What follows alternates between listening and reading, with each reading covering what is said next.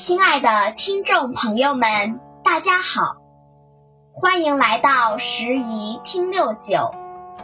今天由北京市非物质文化遗产代表性传承人池尚明老师为大家讲述八达岭长城传说之七月十五供麻姑。每年农历七月十五这一天叫麻姑节。麻姑是谁？她是秦始皇的女儿。为什么叫她麻姑呢？因为这位公主小时候出过天花，脸上留下了很多麻子，所以人们呀亲切地叫她麻姑。话说修建八达岭长城的时候，因为这里山势险峻。那时候也没有先进的运输工具，只能靠人力往山上搬运呀，又大又重的砖石，人们都疲惫不堪、苦不堪言。这些不算，秦始皇还是嫌工程进展太慢，就下了一道圣旨。这个圣旨是四句话：不得夜间睡觉。不得养病种地，三天一餐不变，休息要听铁公鸡。这圣旨是什么意思呢？就是白天干活，晚上也得干，得了病也得干，只许修长城，不得回家种地。三天允许吃一顿饭，要想休息，那得听铁公鸡的。铁公鸡如果叫，你就休息；铁公鸡不叫，您就得干活。铁公鸡呀，是铁匠打出来的一个铁疙瘩，放在山头上，这玩意儿驴年马月它也不会叫呀。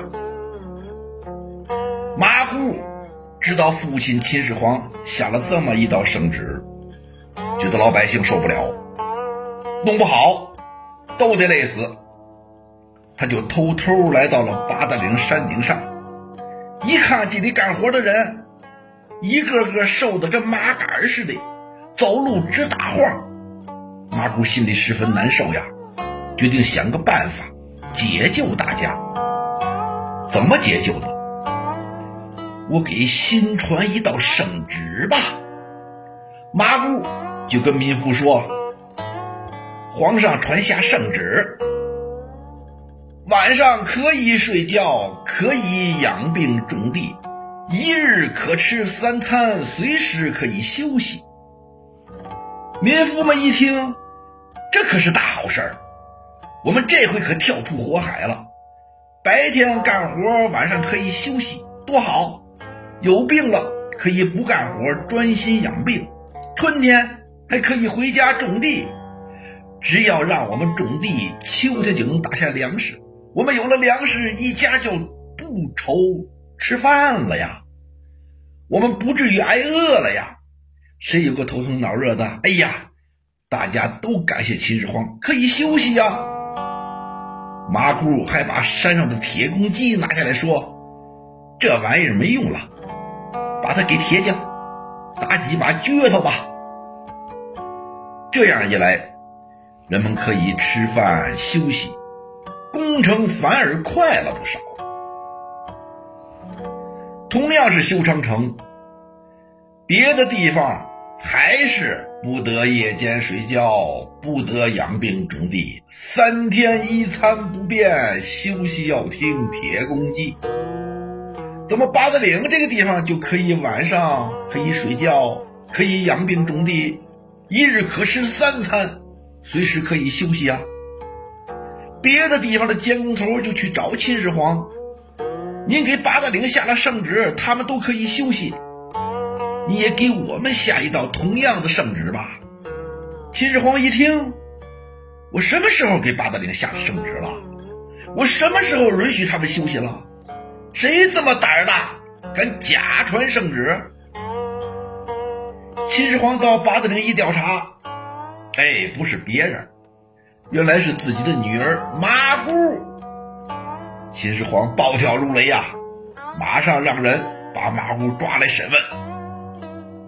秦始皇问马姑：“我圣旨上写的是晚上不能睡觉，三天只用一餐，你怎么给改成了晚上可以睡觉，一天可用三餐？”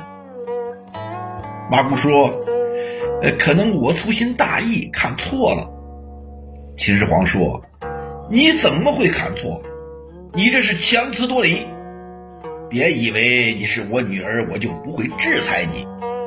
谁影响我修长城都是死罪，你也不例外。”马姑一点也不害怕，他承认就是我故意改的，还说：“人是铁，饭是钢。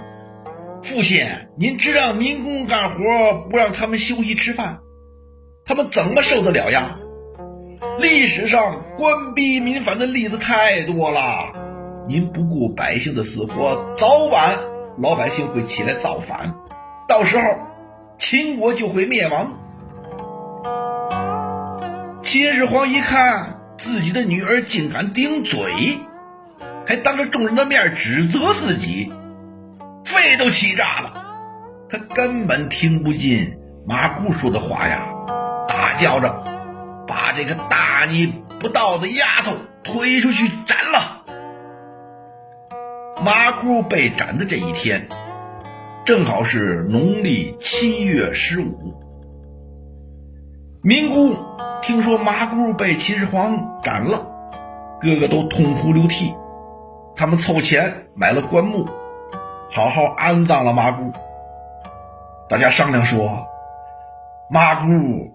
是为大家而死的，我们世世代代都不能忘了他的好处。